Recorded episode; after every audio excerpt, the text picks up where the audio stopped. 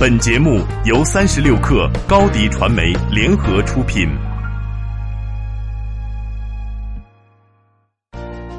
Hello，大家好，我是默默吴莫愁。互联网让我们时刻在一起，了解最新资讯，推荐您收听八点一刻。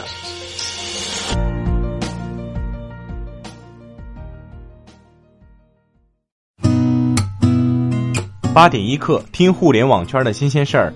今天是二零一八年三月二十七号，星期二。你好，我是金盛。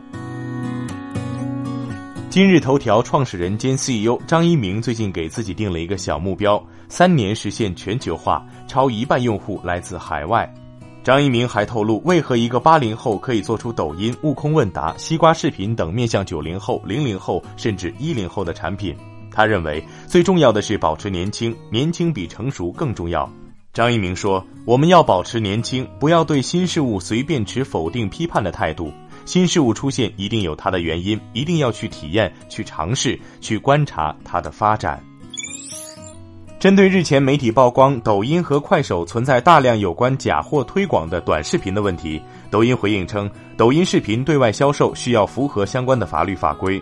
对于利用平台制假售假的不良账号，发现一起处理封禁一起，绝不姑息。快手回应称，快手第一时间对报道中提及的账号进行了调查和处理。对于涉嫌传播教授制假的视频，我们发现一起处理一起，行为严重者将上报国家相关管理部门。美图公司昨天发布二零一七年年度业绩，二零一七年总收益为人民币四十五点二七五亿元。同比增长百分之一百八十六点八，经调整年内亏损净额为人民币四千六百万元，同比大幅下降百分之九十一点五。另外，在业绩报告会上，对于近来互联网公司热议的回归 A 股上市，美图公司创始人兼董事长蔡文胜表示，有关注到这些消息，但是没有正式收到证监会的邀请，会密切关注。第二，未来不排除有回 A 股的打算。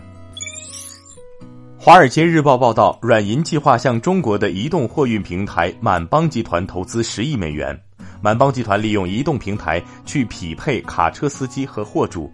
目前，满帮集团估值超过十亿美元。软银的投资将是满帮集团最新一轮融资的一部分。消息人士称，满帮集团计划融资五亿到十亿美元，在中国快速增长的物流市场进行扩张。融资额和参投的投资方都还没有敲定。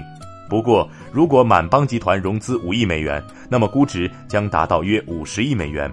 满帮集团此前获得了腾讯以及马云联合创立的一家私募股权公司的投资。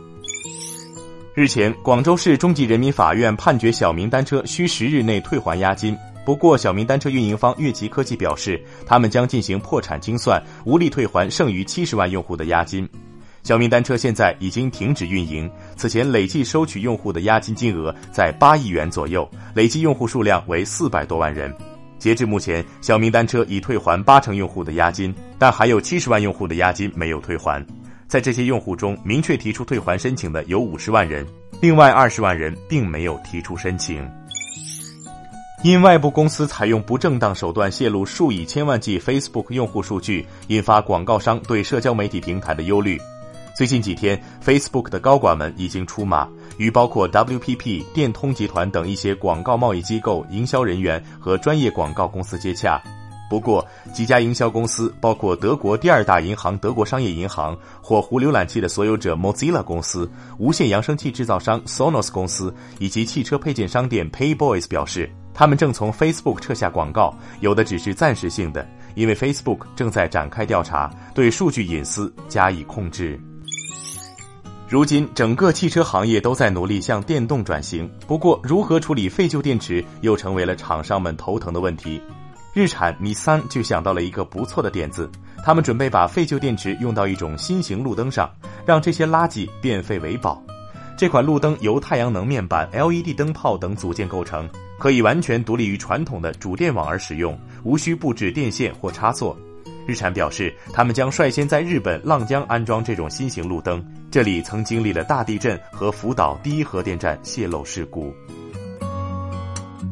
最后，我们来了解部分城市最新的天气情况。北京今天晴，十一度到二十七度，有二转三级风；上海多云，十四度到二十三度，有三级风；杭州多云转晴，十二度到二十四度；深圳多云，十九度到二十七度。